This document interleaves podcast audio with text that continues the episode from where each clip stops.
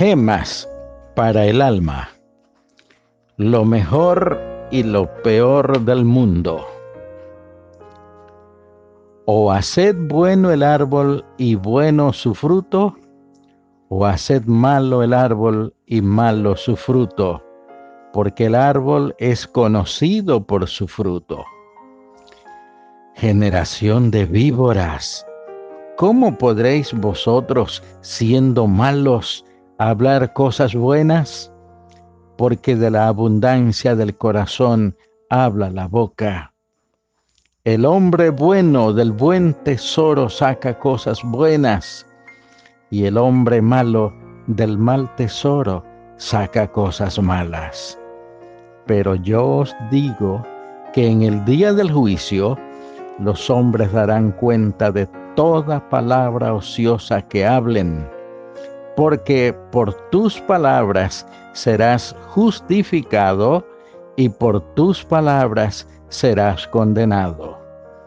San Mateo 12 del 33 al 37, Reina Valera actualizada. Esopo, el fabulista, fue sirviente en un tiempo de un tal santo. Este lo envió un día al mercado con la rara encomienda que le trajera lo mejor que encontrara. Esopo regresó trayendo solamente varios kilos de lengua. ¿Esto es lo mejor? preguntó Santo. Es lo mejor, le respondió Esopo. La lengua es el órgano de la verdad, del elogio y permite a los hombres hablar de la virtud, de la fe, del amor y de Dios. Pasado algún tiempo, su patrón pidió a Esopo que fuera al mercado y que trajera lo peor que encontrara.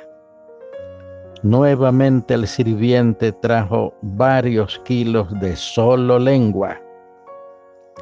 ¿Esto es lo peor?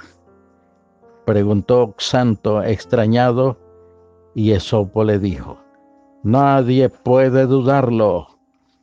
La lengua es el canal de la mentira, los chismes, las ofensas, y es el arma que utilizan los hombres para injuriarse. Oremos. Padre Santo, tu palabra nos recuerda que de la misma boca proceden bendición y maldición y nos da la santa exhortación que no conviene que estas cosas sean hechas así. Enséñanos a ser virtuosos en nuestras palabras y que hablemos solo lo bueno y de edificación espiritual a los oyentes. En el nombre de tu Hijo Jesús lo rogamos. Amén.